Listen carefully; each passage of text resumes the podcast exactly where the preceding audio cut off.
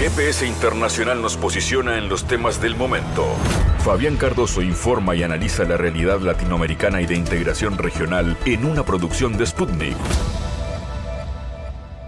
Nuevo programa de GPS Internacional con la mirada puesta en el planeta, con estrategia regional, con coordinación regional, pero siempre mirando hacia los grandes temas del mundo y vamos a hablar de lo que está pasando en Europa, las consecuencias de la política de la Unión Europea y Estados Unidos con las sanciones a Rusia están teniendo en Francia uno de sus puntos más álgidos. Se están dando huelgas eh, que impactan directamente en la sociedad francesa. Muchas de esas tienen que ver con eh, tensiones vinculadas al tema, por ejemplo, del precio del combustible. ¿Cómo se analiza la incidencia de las huelgas en la situación política del país, cuánto afecta la imagen del presidente Emmanuel Macron. Y hablaremos también de Reino Unido. ¿Qué pasa allí? Preguntas que buscará responder nuestro analista en temas europeos, Leo Arari, desde París. Iremos también hacia México. Allí está el analista Ariel Noyola. Hablaremos de las actuales relaciones entre AMLO y Biden y qué importancia estratégica tiene una eventual cumbre que se haría antes de fin de año, una cumbre de líderes de América del Norte que se va a llevar a cabo en el mes de diciembre. ¿Cuáles son los principales temas de agenda y cuáles son las fricciones con respecto a la negociación del Tratado TEMEC? Algunos de los temas que estará eh, planteando Ariel Noyola entonces en este programa de GPS Internacional que como siempre tendrá espacio para la música, el teatro y la cultura otro de los temas que habitualmente eh, desde el Uruguay, pero con mirada regional y a través de M24 97.9 y 102.5 y de mundo.sputniknews.com, es hora de saludar a nuestra audiencia y darle la bienvenida a otro viaje del GPS. En GPS Internacional localizamos las noticias de América Latina.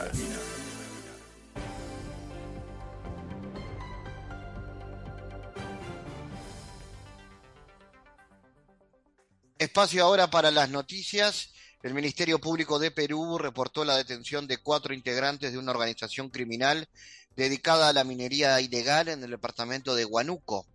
Con la detención de cuatro personas en plena fragancia de delito en inmediaciones al centro poblado Puerto Sira del distrito de Puerto Inca, la Fiscalía Especializada en Materia Ambiental dio un duro golpe a la minería ilegal a través de una interdicción contra esas acciones, indicó Fiscalía en un comunicado.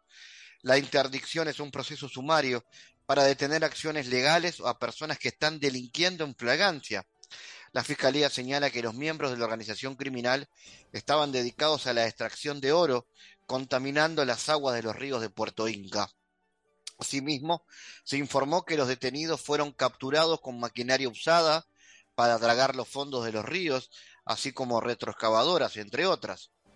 Los detenidos fueron puestos a disposición de las autoridades judiciales para el proceso respectivo. La Comisión Económica para América Latina y el Caribe, la CEPAL, informó que prevé que en el 2023 se acentúe la desaceleración económica en la región con un crecimiento de apenas un 1,4%.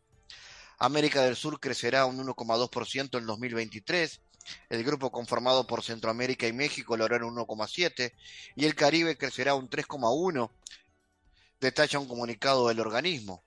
Según la CEPAL, en 2023 los países de la región se verán nuevamente enfrentados a un contexto internacional desfavorable en el que se espera una desaceleración tanto del crecimiento como del comercio global, tasas de interés más altas y menor liquidez global. Representantes del gobierno de Ecuador y del movimiento indígena definirán la hoja de ruta para dar cumplimiento a los 218 acuerdos alcanzados luego de 90 días de diálogo. Son 218 acuerdos para beneficios de los 18 millones de ecuatorianos, comunicó al canal local Amazonas el ministro de Gobierno Francisco Jiménez. El titular señaló que el país vive un momento histórico donde el Ejecutivo puede establecer nuevos parámetros de relación con las diferentes organizaciones. Así lo hemos hecho y vamos a perseverar en la ruta porque nos parece que no es solo la ruta de la paz, sino también de la productividad. ISA adelantó que en esa reunión de este miércoles se va a acordar la implementación de los acuerdos una vez que sean clasificados según su tiempo de cumplimiento a corto, mediano y largo plazo. además de la metodología y la logística para su aplicación. El dirigente indígena precisó que los acuerdos a largo plazo deberían tener fecha tope para su implementación, hasta menos de un año, indicó que los acuerdos de corto plazo son los que podrán implementarse mediante decreto, una resolución o un mecanismo administrativo de manera inmediata. Países del mundo flexibilizan los requisitos para la llegada de turistas latinoamericanos, tal como demuestra la decisión del Reino Unido en favor de los viajeros de Colombia, Perú y Guyana. A su vez, Bolivia está a las puertas de ya no necesitar visado, mientras Colombia apura a Estados Unidos para el fin de las visas a turistas colombianos. La decisión del Reino Unido de dejar sin efecto la exigencia de visa de turista para ciudadanos de Colombia, Perú y Guyana va a facilitar la llegada de turistas latinoamericanos a Europa, en un contexto de dificultades económicas en varios países de Europa. En el caso de Colombia, la resolución se dio a conocer el 18 de septiembre a través de un comunicado publicado en Twitter por la Embajada Británica en Bogotá, que consigna que la decisión fue tomada por el Parlamento británico y aprobada tras un proceso extenso y riguroso de, evaluación. Las nuevas medidas serán aplicadas a partir del 9 de noviembre a visitantes de Colombia, Perú y Guyana que viajen al Reino Unido hasta por un periodo de seis meses. Sin embargo, los requisitos para trabajar, estudiar y establecerse en el país no sufren modificaciones. De acuerdo al embajador británico en Colombia, la eliminación de la visa de visitante marca un gran paso en la relación entre Colombia y el Reino Unido y se espera que la medida contribuya a incrementar la cantidad de turistas colombianos en ese país.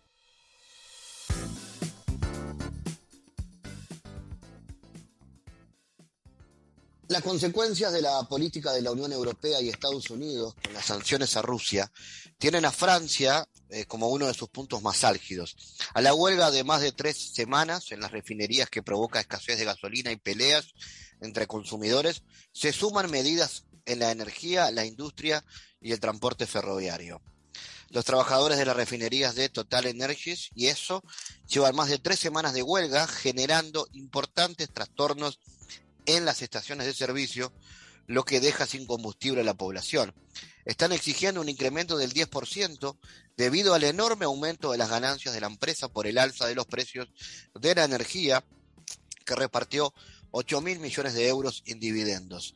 Esto también pasa con ExxonMobil, que pide un aumento del 7,5% para compensar la inflación. Vamos a intentar explicar esta situación, lo que está pasando en Francia en el marco de las tensiones entre Europa y Rusia. Estamos en contacto desde París con el analista Leo Arari.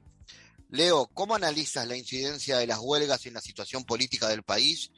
¿Macron está comenzando a sufrir las consecuencias de las sanciones que Europa le da a Rusia? Bueno, yo no iría tan, tan lejos como eso, honestamente. Sin duda alguna, se está sufriendo el resultado del aumento del precio de la energía, más eh, el costo mismo de, las intervenciones directas e indirectas sobre el territorio de batalla, pero hay desde ya razones que son propias de Francia, el hecho de que eh, ha subido mucho el costo de la vida, pero no se está resolviendo, digamos, de una manera que es percibido por la población como justo, sino más bien lo contrario tú acabas bien de decir, las mismas empresas petroleras que están ganando una cantidad porque sube el precio, lo reparten a sus accionistas, no a sus clientes. Y los, un poquito sí a los clientes, porque por ejemplo Total pone 20 centavos de euro por cada litro de combustible que vende, o sea que lo rebaja de 20 centavos y el gobierno pone 30 para que la gente no tenga que pagar tan. Pero son este, pequeñas medidas. Los problemas sociales son problemas de largo plazo de, un sistema político, económico, que no tiene como prioridad la justicia social, digamos. Ya antes de la pandemia, por ejemplo, estaban cerrando camas de hospitales, no pararon de cerrar durante la pandemia. Eh, parece, suena loco, pero es así. Entonces, eh, ayer hubo una manifestación política importante contra el alza del costo de la vida y por la inacción del gobierno en los temas ecológicos. Mañana hay, junto con, con las medidas, este, huelgas grandes que, que realmente paralizan parte del país, porque cuando paran los trenes aquí, te, dejan atado al, piso, ¿no? porque es, es, un medio de transporte principal. Ahora, el fondo de todo eso está la guerra. Si no estuviera la guerra, las soluciones serían más fáciles. Eh, las sanciones son un tiro en el pie, porque de cualquier manera afectan el modelo mismo de, de sistema económico que está implantado. Leo, ¿cómo crees que este contexto incide en la gestión de gobierno? ¿Le queda en ese caso poco margen político al presidente con todas estas presiones y, situaciones que provocan el descontento de la población también? Ah, no, sí, tiene muy poco margen político, para empezar, porque, bueno, fue reelegido en abril en las elecciones eh, nacionales y eso ya no, no estaba ganado de antes, digamos ganó porque la gente lo votó, porque las otras opciones eran peores, digamos. Pero se encuentra con un parlamento en el cual su base política es relativamente muy limitada. Eh, no tienen mayoría en la Asamblea Nacional. Eh, NUPES, que es la nueva Unión Popular Ecologista y Social, la, coalición de izquierda, eh, viene a ser líder de la oposición, a pesar de que es una coalición no muy soldada, pero muy deseada por las bases militantes. Y después la extrema derecha que no, no, tiene muchas ganas tampoco de, de hacérsela fácil. Macron está en, en, una situación muy difícil, realmente. Leo, respecto a las tensiones entre Occidente y eh, esta potencia euroasiática. ¿Cómo analizas las declaraciones de Macron de que no va a utilizar armamento nuclear contra Rusia en caso de un ataque con, sobre Ucrania? ¿Lo distancia esto de las posturas un poco más belicistas que tienen Estados Unidos y Reino Unido? Yo creo que más bien ahí es el volumen del ladrido. Uno ladra más fuerte que otro, pero la política de disuasión nuclear no tiene sentido si se usan. Es decir, la, razón estratégica para tener una bomba atómica es, si te la tiran a vos, el precio del que te agrede va a ser muy alto porque vos le vas a devolver con una bomba también. Es una situación de equilibrio. Una vez que se tiró una bomba, se rompieron todas las reglas de juego y no sabemos para dónde puede ir el mundo, si eso para, si sigue un poquito o, o si somos todos ceniza atómica después. Eh, eh, eh, por ahora son nada más que griteríos de un lado y de otro. Y Biden grita un poquito más fuerte que Macron porque Macron ha fundado su imagen política internacional en el diálogo y en intentar aperturas y negociaciones y, y todo eso, que lo hizo sobre todo mientras tuvo la presidencia del Consejo de la Unión Europea. Eh, lo que sí es obvio es, como tú dijiste bien, hay un occidente liderado por Estados Unidos, Europa tiene muy poca personalidad, en realidad mm, no, no está al, digamos, a lo que se podría esperar eh, en esta situación, está alineada, tristemente alineada, porque podría eh, empujar más que era un poco lo que estaba haciendo Macron, pero que ahora largó. Macron ahora tiene que sobrellevar la situación social que es muy, muy pesada y salvar su gobierno. En ese sentido, Leo, yendo a, Reino Unido, ¿no? ¿Cómo analizas la situación política que se da ahí en, en esa zona? ¿Le queda poco tiempo a la reciente primer ministro? ¿Qué perspectivas hay? Nos vamos de Francia a Reino Unido ahora. Sí, pero seguimos en el mundo, por suerte. Es bochornoso lo que pasa. Gran Bretaña inventó la economía moderna.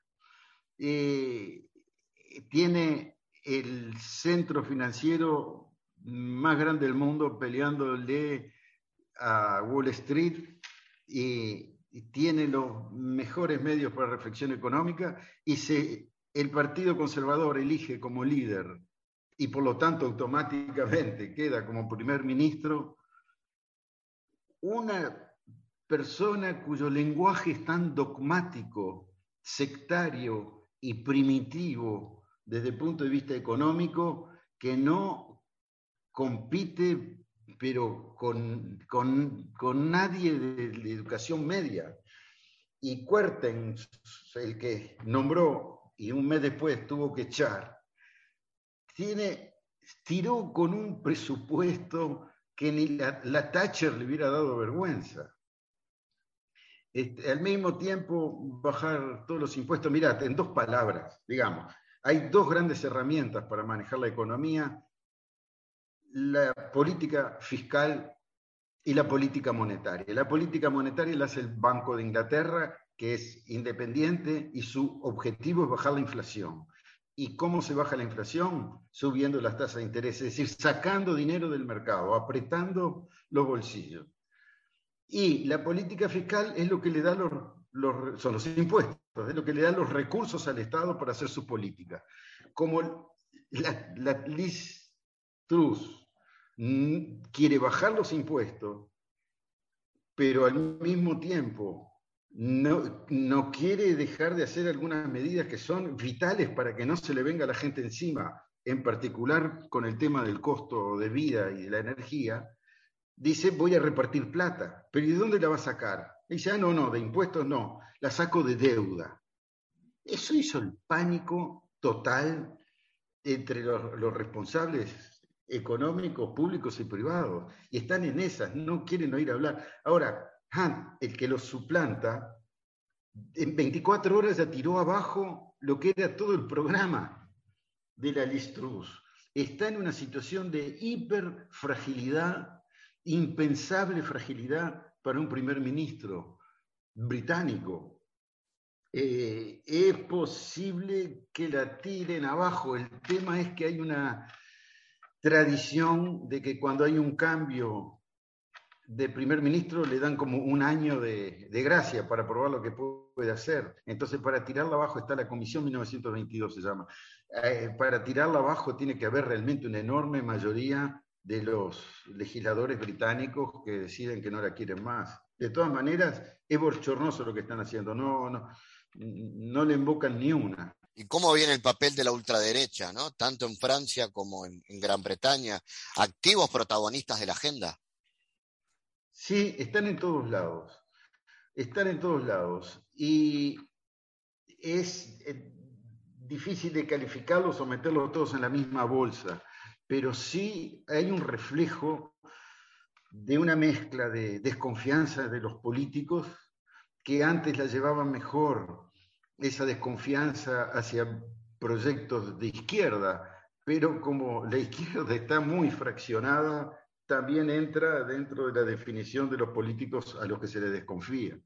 Entonces la gente va un poco hacia aquellos que tienen un discurso desde afuera.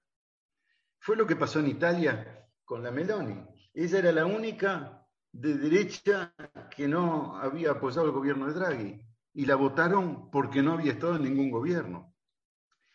Prácticamente, bueno, esas derechas tienen un lado económicamente muy cercano al de la Listras, eh, pero tienen también un, un, asunto, digamos, de identidad y de nostalgia y de soberanía y otro conjunto de discursos que antes eran muy minoritarios y que ahora son bastante populares. Desde París, Leo Arari, gracias por estar en GPS, como siempre. A las órdenes, espero que les vaya todo muy bien y que tengamos mejores noticias en la próxima vuelta.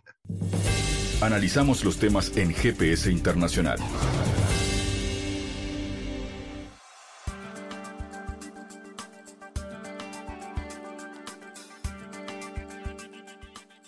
El presidente mexicano Andrés Manuel López Obrador aseguró que su homólogo estadounidense asistirá a la cumbre de líderes de América del Norte, prevista para el mes de diciembre en el país latinoamericano. Tras sostener una llamada telefónica con Joe Biden para hablar sobre migración, seguridad y cooperación regional, López Obrador confirmó en sus redes la presencia del mandatario demócrata en el encuentro trilateral entre Estados Unidos, Canadá y México el mandatario mexicano dijo horas antes que los tres jefes de Estado de Norteamérica celebrarán una próxima reunión cumbre a finales del 2022 en diciembre, a la que acudirá además el primer ministro de Canadá, Justin Trudeau. Son muy buenas las relaciones con el gobierno de Estados Unidos. Nosotros no queremos pleito, comentó López Obrador. De este modo, el presidente de México respondió a una declaración del embajador estadounidense Ken Salazar, quien aseguró que continúa el proceso de consultas sobre inversiones extranjeras en el sector energético mexicano en el marco del tratado entre México, Estados Unidos y Canadá, conocido como TEMEC. Para analizar este asunto estamos en contacto con el analista mexicano Ariel Noyola. Ariel, cuéntanos, ¿cómo analizas las relaciones entre AMLO y Biden y qué importancia estratégica tiene esta cumbre de líderes de América del Norte que se llevará a cabo en el mes de diciembre?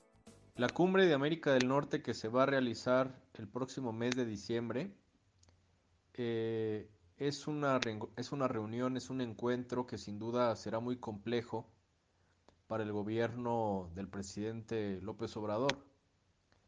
Eh, sin duda se trata de una relación estratégica entre estos tres países, México, Estados Unidos y Canadá. Estos tres países, como recordamos, eh, forman parte de un acuerdo de libre comercio, el TEMEC, que fue actualizado hace algunos años durante el gobierno del presidente Donald Trump. Em, en esta reunión, pues digamos, se van a tocar muchos temas, pero sin duda Estados Unidos para México sigue siendo un socio muy importante, sobre todo en el plano comercial. Recordemos que más de un 80% de las exportaciones mexicanas eh, se dirigen hacia Estados Unidos y también la mayor parte del flujo de inversión extranjera directa es justamente desde Estados Unidos hacia México. Estados Unidos es el principal inversor en México.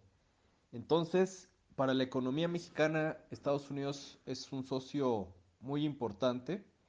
Yo diría que de hecho, pues eh, lastimosamente México no ha sido capaz de superar esta dependencia en varios frentes.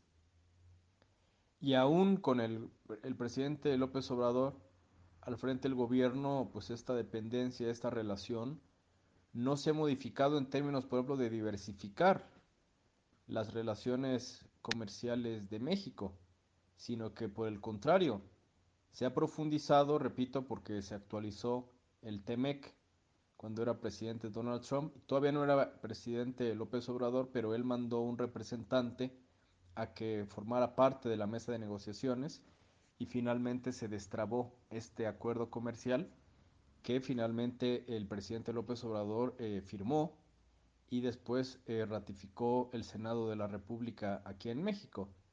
Entonces es una reunión que es muy compleja porque atraviesa la economía mundial un momento difícil, el panorama geopolítico también es, eh, hay muchas tensiones, y en este sentido también las tensiones, eh, incluso dentro del propio TEMEC, pues persisten.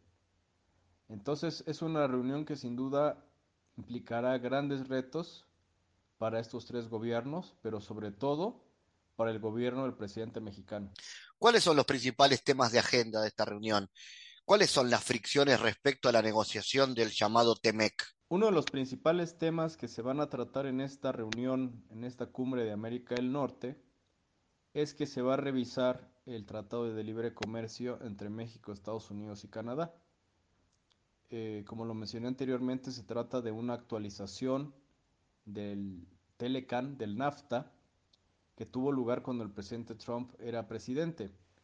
Básicamente lo que las novedades de ese acuerdo comercial actualizado tuvieron que ver con algunas reglas de origen, tuvieron también que ver con eh, algunos mecanismos de solución de controversias, paneles de solución de controversias y eh,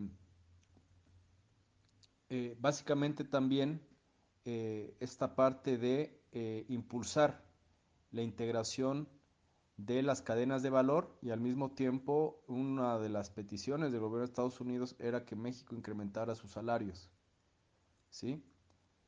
Este acuerdo actualizado, pues bueno, ya tiene varios años de que se puso en marcha y hasta la fecha no ha habido grandes controversias, a excepción de una que me parece bastante relevante que tiene que ver con la política energética. Han habido anteriormente otras, eh, otra solicitud de mecanismos de diálogo, porque antes de llegar al panel de solución de controversias, se instruye un mecanismo para, digamos, despejar dudas, para dialogar entre las partes sin que propiamente se llegue todavía a un panel. Sin embargo, en el tema de la política energética, Estados Unidos ya desde hace bastante tiempo ha venido argumentando que no está de acuerdo con la política energética del presidente López Obrador por varios motivos, básicamente porque consideran desde Washington que atenta contra la competitividad. También señalan que eh, hay, una, hay un trato que no es parejo entre las empresas porque se acusa desde Washington al gobierno mexicano de apoyar a las empresas públicas como Petróleos Mexicanos y la Comisión Federal de Electricidad y que en ese sentido no hay piso parejo, digamos, para las empresas estadounidenses en México. Eh, esta, este, este rechazo ya venía de tiempo atrás, sin embargo, ha habido una serie de reformas que desde mi punto de vista han venido a incrementar estas tensiones en la política energética. Primero, que se aprobó una ley secundaria eh, en materia energética para, digamos, fortalecer a la CFE y para, digamos, poner un tope, poner un límite a las denominadas sociedades de autoabasto. Desde Estados Unidos hay que recordar, se ha venido impulsando muy fuerte este tema de las energías renovables, de las energías limpias, y de hecho ese también es un argumento en contra de la política energética, que supuestamente desde Estados Unidos consideran que el gobierno mexicano sigue impulsando lo que ellos llaman las energías sucias, los combustibles fósiles. Esto no es del todo preciso, pero bueno, esa es la opinión que se tiene desde Estados Unidos. Y más recientemente, bueno, no se pudo aprobar la reforma energética, eh, una reforma constitucional en materia energética en el en abril de este año. Sin embargo, se aprobó otra reforma a la ley minera, una ley secundaria, en donde, por ejemplo, se salvaguarda el dominio de litio para la nación mexicana. Entonces, Estados Unidos hace ya varios meses eh, activó el mecanismo de diálogo sobre la política energética. Aparentemente el presidente López Obrador, eh, pues para empezar, dijo que no estaba de acuerdo con, con eso porque la política energética de su gobierno no violaba propiamente el TEMEC. Y bueno, así pasaron semanas, incluso algunos meses, y hace ya varios días el presidente López Obrador informó que supuestamente eh, Estados Unidos ya se había retirado de este mecanismo de diálogo y que ya no había la menor eh, diferencia respecto a la política energética. Sin embargo, esta información no ha sido ratificada, no ha sido confirmada por el gobierno de Joe Biden, de tal manera que, sin duda, eh, la política energética será un tema muy importante que se va a tratar en esta cumbre y creo yo que ya en esa fecha podremos saber con mucho más detalle si efectivamente ya eh, Estados Unidos prefirió retirar, digamos, sus reclamos o sus dudas respecto a la política energética o si por el contrario está dispuesto ya a eh, incluso llegar a un panel de solución de controversias. Ariel, a nivel de política exterior, ¿cómo analizas la postura del presidente mexicano sobre las sanciones contra Rusia? ¿Es una muestra más de una política exterior soberana respecto a su vecino del norte? La política exterior de México, bajo el gobierno del presidente López Obrador, es una vuelta a los principios de la política exterior de México, que se establecen en la Constitución. Eh, la no intervención, la solución pacífica a las controversias y la libre autodeterminación de los pueblos. En varios conflictos regionales y mundiales que han tenido lugar desde que el presidente López Obrador eh, tomó posesión del cargo, eh, la posición de su gobierno ha sido esa, no interferir, no tener una, una actitud injerencista que pudiera, digamos, colocar a México en un, en un bando que resulte muy contraproducente económica y políticamente a esta nación latinoamericana. Y el conflicto que hay entre Rusia y Ucrania no es la excepción. El presidente López Obrador desde que comenzó este conflicto dejó claro que su gobierno no iba a tomar partido. Por supuesto que se pronunció a favor de una solución pacífica, del diálogo, de evitar eh, una confrontación armada. Esa fue, ese ha sido el posicionamiento del gobierno mexicano desde un inicio. Y ya a últimas fechas, incluso lanzó una propuesta en torno a eh, velar por la paz, de establecer un mecanismo de diálogo para alcanzar la paz. Esto no ha sido tomado a bien por los partidos de la oposición en México, porque el presidente López Obrador se ha mantenido al margen, por ejemplo, de avalar el paquete de sanciones en contra de Rusia. Eh, el, presidente mexicano sí se ha pronunciado por una salida pacífica, por el diálogo, pero no está de acuerdo con el, las sanciones en contra de Rusia, con eh, el financiamiento eh, de Ucrania por parte de, Estados Unidos y la OTAN, ¿sí? Y, e incluso tampoco, e incluso tampoco está de acuerdo con que Zelensky, el, el presidente Zelensky de Ucrania, eh, haya sido nominado al Premio Nobel de la Paz. Él incluso irónicamente señaló que si no había alguien más, es decir, que si no había una persona con un perfil mucho mejor para ser laureado eh, de esta forma. Entonces, efectivamente ha sido una, una posición que le ha valido críticas por parte de, la oposición en México, porque los partidos políticos de la oposición lo que buscan es que el gobierno mexicano se alinee con Estados Unidos, declare abiertamente que está a favor de la aplicación de sanciones y que incluso pues escale eh, eh, el tono, escale eh, el discurso de hostilidad en contra de Moscú. Y claramente hasta el momento el gobierno mexicano ha preferido mantenerse al margen de este tipo de posiciones, porque serían muy contraproducentes para México. ¿Cómo analiza Sariel el planteamiento del gobierno mexicano para alcanzar la paz en Ucrania? ¿Y qué perspectivas hay al respecto? Sí, me parece que el planteamiento del presidente López Obrador para alcanzar la paz en Ucrania eh, es importante en términos de el papel que ha jugado México eh, desde que él es presidente en América Latina y el Caribe. No propiamente yo diría encabezando iniciativas, pero sí por lo menos podría yo apuntar que eh, la popularidad que tiene López Obrador tanto dentro de México como en varios países de América Latina y el Caribe, ese digamos liderazgo en esa popularidad le permite nuclear, le permite eh, convocar a la unidad y en este sentido, un posicionamiento, un planteamiento de este tipo, pues es relevante, se agradece, digamos, en el ánimo de alcanzar la paz en, en Ucrania. Sin embargo, desgraciadamente los partidos políticos de la oposición no lo han tomado a bien. Se ve este tipo de planteamiento como si el gobierno mexicano fuera condescendiente con el gobierno ruso.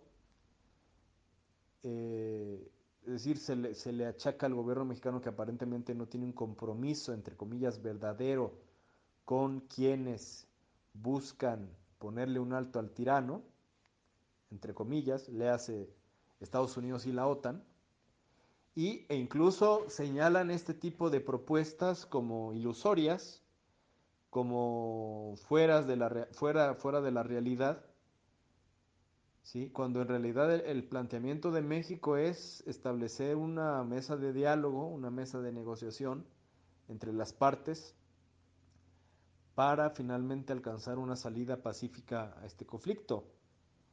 Evidentemente, bueno, no ha tenido el apoyo al interior del país y en América Latina y el Caribe creo yo que estamos en un momento de reacomodos, en donde también hay distintos gobiernos de distintas orientaciones ideológicas que hasta el momento, creo yo, no han querido involucrarse demasiado en el tema del conflicto entre Rusia y Ucrania o, en el tema, digamos, sobre cómo alcanzar una salida pacífica, han preferido mantenerse al margen.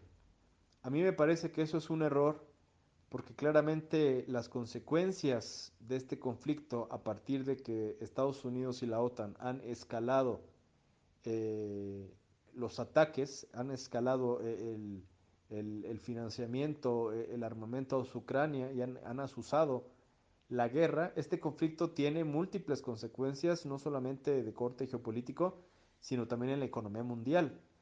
Nosotros justamente a partir de este conflicto vemos que hay una, importante distorsión de los eh, precios en, el mundo, concretamente de los alimentos, de los granos, y este nivel de precios, eh, por supuesto que ha impactado fuertemente a los países de América Latina y el Caribe.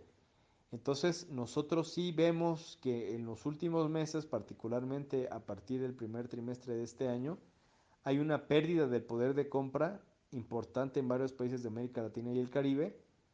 Y eso, pues evidentemente, eh, eh, digamos, eh, termina también por mermar la popularidad de un gobierno. De tal manera que, repito, a mí me parece un error el hecho de que varios países de América Latina y el Caribe se estén, hayan preferido mantenerse al margen. Me parece que es importante, digamos, armar o articular, constituir una sola voz a favor de la paz, una voz a favor de eh, construir mecanismos o establecer una mesa para el diálogo, porque de otra manera las consecuencias se continuarán haciendo sentir en los países de América Latina y el Caribe y creo yo que las consecuencias pueden ser realmente dramáticas. Desde México, Ariel Noyola, gracias por estar en GPS. En GPS Internacional navegamos por la sociedad y la cultura.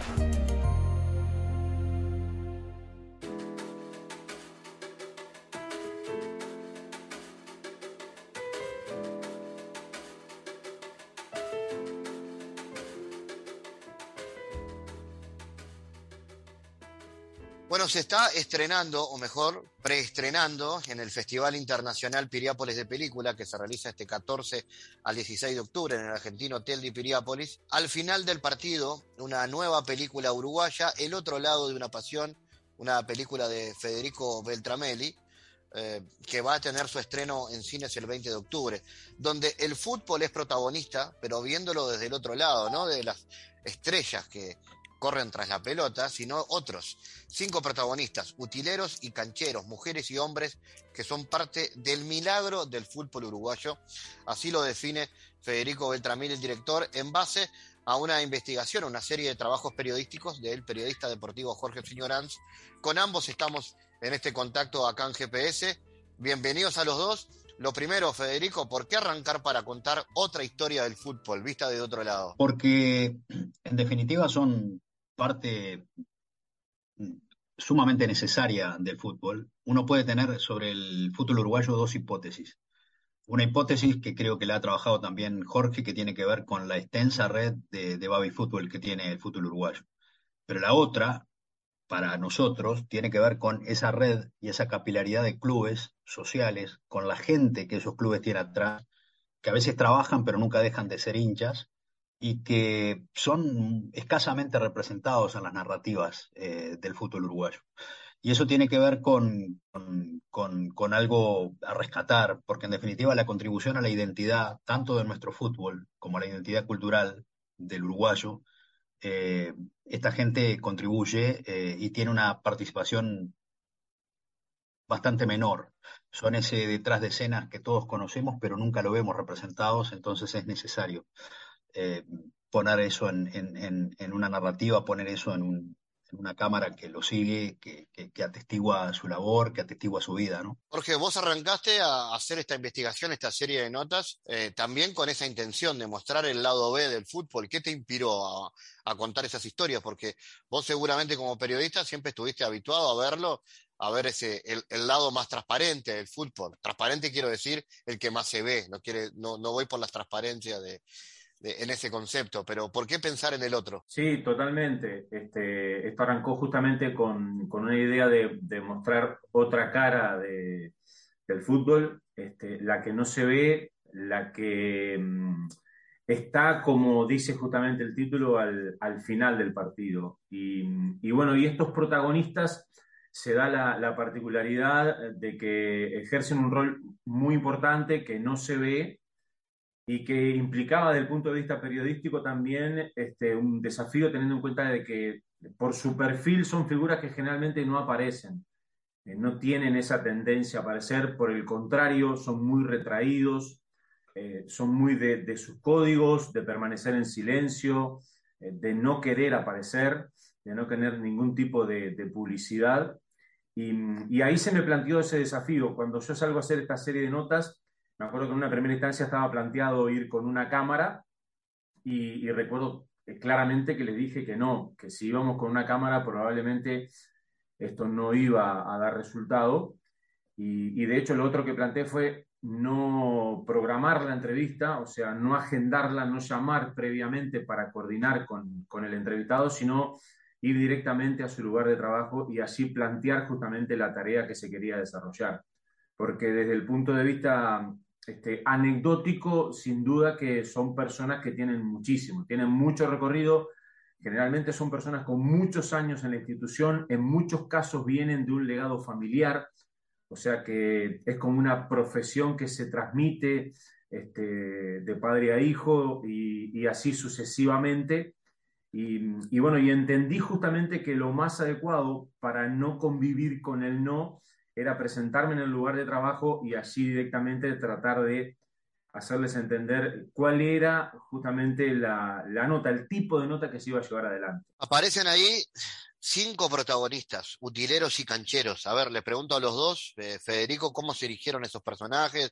¿Vienen por, de la investigación de Jorge? ¿Cómo fue el proceso, como contaba Jorge, de, de, enfrentarlos a la cámara por primera vez? Son todos, todos son de la investigación de Jorge. Eh, la, la, idea fue poder también eh, narrar, por supuesto, el oficio, narrar estos protagonistas, estas personas que siempre están, que nunca faltan y que no aparecían eh, en, la narrativa futbolística. Pero a su vez también a partir de ellos narrar otras cosas, ¿no? Narrar, por ejemplo, la gran capacidad de resiliencia que tienen para con la vida, narrar, por ejemplo, una geografía humana y social que también a veces está poco representada, que tiene que ver con los barrios montevideanos. Y con toda una actividad cultural, social, eh, que se lleva hacia adelante y que aparece a veces poco, o al menos nosotros consideramos que aparecía poco. Y fue por eso que elegimos eh, estos protagonistas y entre otras cosas porque ellos también se brindaron a, poder contar sus historias y a poder eh, contar esa porción de vida que el documental toma, ¿no? Son, cada uno tiene sus características y en lo que refiere a, lo personal, me conectan fuertemente con, con, una historia que yo dejé cuando me vine a estudiar a Montevideo, que eran eh, protagonistas o personas similares en mi club allá en, Salto, ¿no? Es decir, eh, que nosotros eh, filmamos acá, son muy similares a las que yo dejé y a las que siempre añoré, y eso me conecta con, con, esa característica universal que tienen ellos, estos personajes o estas personas que están en, este documental, con lo que puede ser otros clubes del interior, otros clubes de, Montevideo, ¿no? Es decir, hay algo que, los une eh, y, es una condición al servicio del club, pero a su vez también de, sus sueños y, la gran capacidad de persistencia que, ellos tienen para, para con su vida, para con su club, eso también nos atrajo mucho. Jorge, ¿cómo, ¿cómo los encontraste vos esos personajes? Porque son obviamente mujeres y hombres, personajes muy particulares, me imagino que enamorados de lo que hacen, pero ¿cómo los elegiste? Mira, en realidad, este, para mí en una primera instancia en la tarea que realicé desde el punto de vista periodístico fue más sencilla que, que para Federico y para Mario, teniendo en cuenta de que nosotros apuntamos básicamente a hablar con todos. Entonces se hicieron absolutamente todos los equipos de primera división y todos los de segunda. Entonces, este, fue un poco más sencillo. Por ahí con alguno costó un poquito más, Este, pero en definitiva, si yo me lo recuerdo, creo que terminaron saliendo todos, al menos en aquel trabajo de, investigación. Después, obviamente, este, con Federico y con Mario, ellos hicieron un filtro sobre determinadas características y cualidades que reunían estos personajes y a su vez eh, sobre eso que él decía, ¿no? Eh, eso barrial que reunían estos tres clubes que ellos eligieron. Porque aparte de los personajes, también había que elegir determinadas características del club. ¿Y tienen puntos de coincidencia y puntos divergentes estos personajes, Jorge? Sí, tienen. los tienen. En, en, la historia los tienen porque hay tareas que son comunes a los tres. Hay un oficio que es común este, a tres por un lado y a tres por otro, porque por ahí difieren un poquito, pero básicamente tienen muchos puntos de contacto. Y después tienen obviamente las características personales e individuales eh, de cada uno de ellos, eh, porque bueno, cada uno vive su vida, este, algunos con familia, otros solos, ahí depende obviamente de, de cada situación personal. Y obviamente hoy, justamente en una nota hablábamos del hecho de de, humanizarlos, porque por ahí los, los futbolistas o los protagonistas directos de este deporte, del fútbol, tienden a estar como en una burbuja este, y de pronto por ahí son como inalcanzables para el común denominador de los uruguayos. Y estas son personas que conviven entre nosotros y que justamente al margen de narrar su oficio, al margen de narrar su actividad, se buscó también humanizarlos desde el punto de vista de contar desde otro lado, desde su propia vida, de cómo es la vida de una persona que trabaja el servicio en una institución. Federico, esto arranca en su exhibición, eh, este próximo Festival Internacional Firiápolis de Película, del 14 al 16, ahí va a ser el preestreno. Exacto, ahí, ahí tenemos el preestreno y después a partir del 20 ya estaríamos en, sala, eh, estamos en el Florencio, eh, en Cinemateca, en sala B y después se van a agregar algunas salas también eh, más. Y sobre todo lo que estamos muy contentos que vamos a estar en el interior.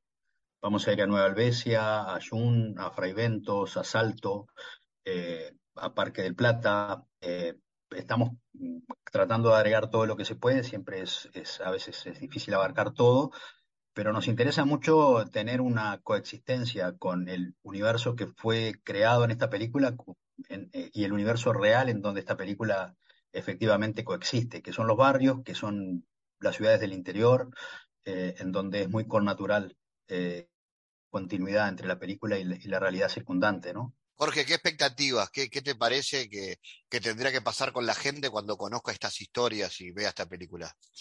Mira, yo voy a hablar de, dos situaciones reales que, que, me tocó vivir una fue hace cuestión de unos días, con, Federico salíamos justamente de, una nota y, se arrimó el camarógrafo de un, canal al cual habíamos asistido justamente a una entrevista y, le dijo, me sentí muy identificado con esto, me sentí muy identificado con lo que contaste, porque yo también nací este, en un pueblo del interior y me crié al costado de una cancha de fútbol. Y es como que me da la sensación, justamente diciendo lo que decía Federico, de que la idea es salir al interior y ya hay lugares agendados, que creo que allí muchos se van a sentir identificados con, con, esta, con esta película. Y, y, después lo otro que me pasó también fue en el interior, eh, en, una charla en Nueva luego de, de, bueno, de que se generó un ámbito de debate sobre el cierre, emitimos el, el tráiler de la, de la película y lo que surgió de parte de las personas que estaban allí espontáneamente y sin que nadie dijera nada fue un aplauso. Y, y, me quedé con eso, con lo que justamente provocó ese adelanto de la película. Federico Beltramelli y Jorge Señorán, de la creación de esta película al final del partido, con la dirección de Federico Beltramelli y el trabajo de investigación del periodista Jorge Señorán. Gracias por esto y nos estamos encontrando entonces en Piriápolis de Película, en el preestreno y el estreno en cines el próximo 20 de octubre. Gracias a ambos. Muchas gracias a ti, Fabián. Por favor, a ustedes un abrazo.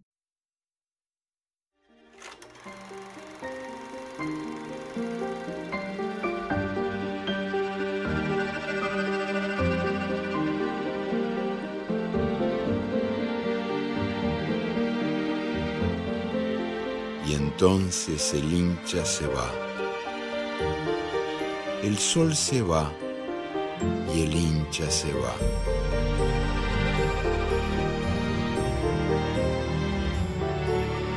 Caen las sombras sobre el estadio que se vacía. En las gradas de cemento arden aquí y allá algunas hogueras de fuego fugaz mientras se van apagando las luces y las voces.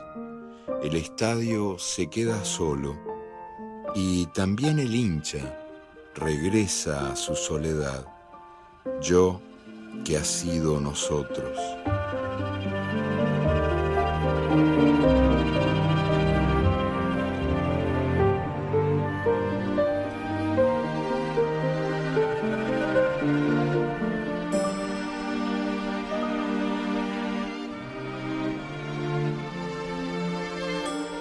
Hincha se aleja, se dispersa, se pierde y el domingo es melancólico, como un miércoles de cenizas después de la muerte del carnaval.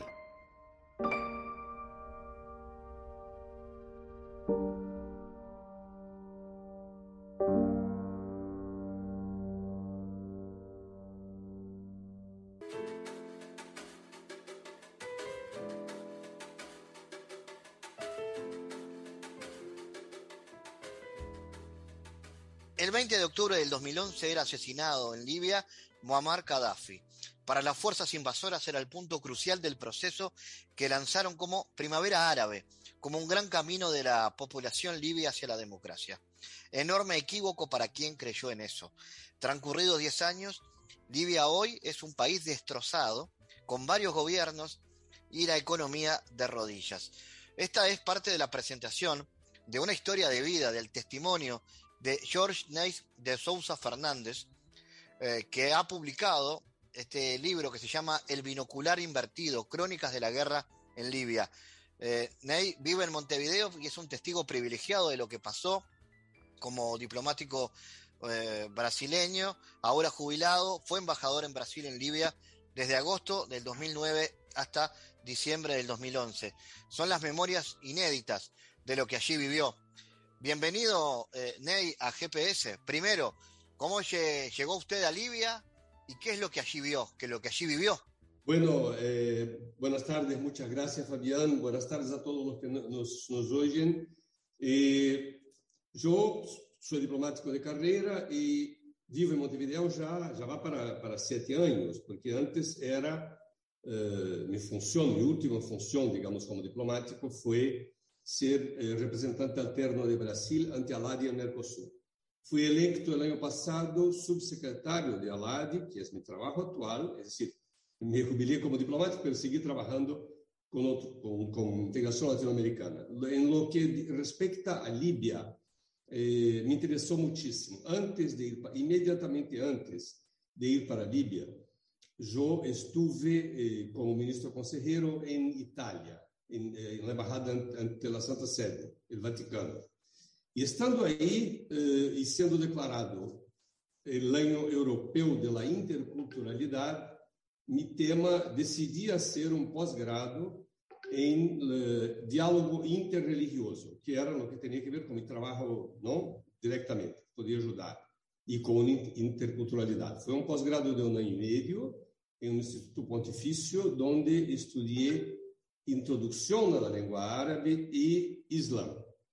Y entonces eso me, me cualificó, cualificó, digamos, para, y el ministerio lo, lo sabía, evidentemente, eh, estaba incluso eh, con el curso, y me, quali- me calificó para ser embajador en un país musulmán. Me, interesa, me interesaba mucho. Sería un país musulmán eh, importante para Brasil, era el caso de Libia, eh, estaba cerca de Italia, además, donde está una parte de mi familia, y así llegué a Libia, es decir, con, con, con conocimiento de, de, de, de, de Islam, algo de conocimiento, ¿no? He estudiado mucho, eh, y un poco, muy poco de, de, de lengua árabe, que es, es casi imposible. Y lo que viví ahí es, eh, daría para, para, un, para un ciclo, para un seminario. Pero cuando llegué estaba muy tranquila, eh, no había ninguna perspectiva, ninguna posibilidad, no se veía ninguna uh, posibilidad de guerra, de rebelión, de guerra mucho menos. Gaddafi era el querido, el hijo querido de, de los europeos. Estamos hablando, por ejemplo, era, fue recibido por Sarkozy, eh, en Francia fue recibido por Berlusconi, y, y siempre con, con, honras de jefe de Estado, aunque no tuviera ningún rango, ningún cargo en el gobierno. Él era el líder de la revolución, ese era su título, incluso protocolar. Eh, no, no, eh, nunca fue presidente, ni vicepresidente, ni nada por el estilo. No, no, tenía, no tenía cargo, pero mandaba él. ¿Y qué foto nos puede dar de la Libia con la que se encontró y con la que convivió? Ah, esa foto está en el libro. En mi libro será fotografía, eh, literalmente. Mi libro será lanzado hoy día a las seis de la tarde en la librería Más Puro Verso, en Peatonal Sarandí. Y está, ya, eh, estoy casi seguro, ya en algunas librerías del, del país. Bueno, la Libia que eu encontrei era um país pacificado, completamente dominado por Gaddafi, a população, a população líbia tinha respeito e temor, claro, que eram todos eh, vigilados, controlados, mas havia eh, pleno emprego, não veias absolutamente eh, nadie dormindo na calle, nem pedindo plata, nem nada, nada parecido. Eh, educação era gratuita, o telefone eh, era grátis, Las parejas, cuando se casaban, eh, eh, una tierra, un terreno, digamos, para construir su casa, un auto. Eh, bueno, no había ningún motivo, era un grande duty free, no había impuesto para nada. Entonces se, podía encontrar absolutamente de todo en Libia, desde comida hasta los aparatos electrónicos más eh, sofisticados. E isso por quê? Isso porque se pagava com a conta petróleo. Ah, uma outra coisa muito importante também. El agua. El agua. Líbia tinha eh, água grátis, estando com o deserto do Saara aí detrás. Porque se construiu um, um aqueduto subterrâneo, uma coisa impressionante, com tubos de 4 metros de diâmetro. Foi uma obra, se não me equivoco, dos coreanos, com, com, com Líbia eh, de nada mais, nada menos que 2.500 metros de extensão. Isso abastecia de água as cidades da costa litoral. Não? E estamos falando aí das principais cidades líbias, como Trípoli e Benghazi, quando tudo começou. Assim que não havia, em princípio, em teoria, nenhum motivo para nenhuma rebelião. Eu estou absolutamente seguro de que a rebelião foi importada, vindo desde afuera e impulsada por OTAN, o que é muito interessante se pensamos em los tempos de, de hoy día. Jorney Fernández, autor de El binocular invertido, Crónicas de la Guerra en Libia. Gracias por tu testimonio y por la presentación de este libro, del cual seguramente estaremos atentos. Gracias. Gracias a ti, Fabián. Fue un, un gusto hablar contigo. El mundo en GPS Internacional.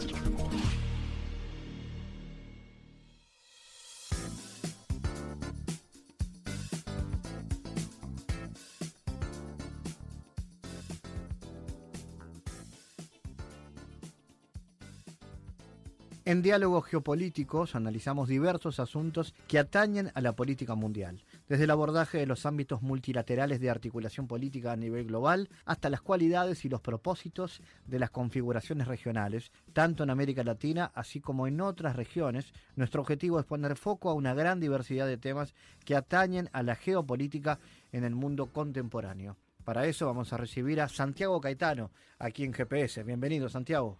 ¿Qué tal, Fabián? Destacamos las tensiones que emergen entre los procesos de la globalización y la capacidad de acción de los estados. Y al respecto, resulta de interés recordar que tras la intensificación de los procesos de la globalización en los años 70, se advierte una tensión creciente entre la soberanía de los estados y la emergencia de nuevos actores, particularmente de las empresas transnacionales. Y al respecto, mencionamos lo que advertía Robert Hilpin en Economía Política Global, que mientras que para el Estado las fronteras territoriales constituyen una base necesaria de la autonomía nacional y la unidad política, para el mercado la eliminación de todos los obstáculos políticos y otro tipo eh, para la operación de mecanismos de precios resulta imperativa. Y tras lo cual existe una tensión entre dos maneras fundamentalmente distintas de ordenar las relaciones humanas, lo que ha moldeado profundamente el curso de la historia moderna. Por otro lado, recordemos que desde la caída del muro de Berlín, la sociedad internacional ha sido un objeto de constante evolución y la intensificación de los procesos transnacionales, así como la acelerada mundialización del capitalismo, con el fin de la Guerra Fría, derivaron en la obsolescencia y la pugna geopolítica entre Estados Unidos y la Unión Soviética y dieron comienzo a un nuevo escenario geoeconómico global. Gracias Santiago por tu aporte a GPS Internacional. Gracias Fabián, hasta la próxima. Les recordamos las formas de seguirnos a través de nuestras redes sociales. Somos arroba GPS Inter en Twitter. Estamos también en la red Facebook GPS Internacional y a través de una lista de difusión a través de la red Telegram, donde habitualmente compartimos los contenidos de cada uno de los programas de GPS Internacional, esta producción de Sputnik que se emite en M24 en Uruguay, en las radios públicas de Bolivia, en Radio del Plata en Argentina y a través de nuestra página mundo.sputniknews.com. GPS Internacional es un programa de información y análisis de los temas más importantes del mundo con mirada latinoamericana. Fabián Cardoso en GPS Internacional junto a los protagonistas analizó la realidad. Una producción de Sputnik.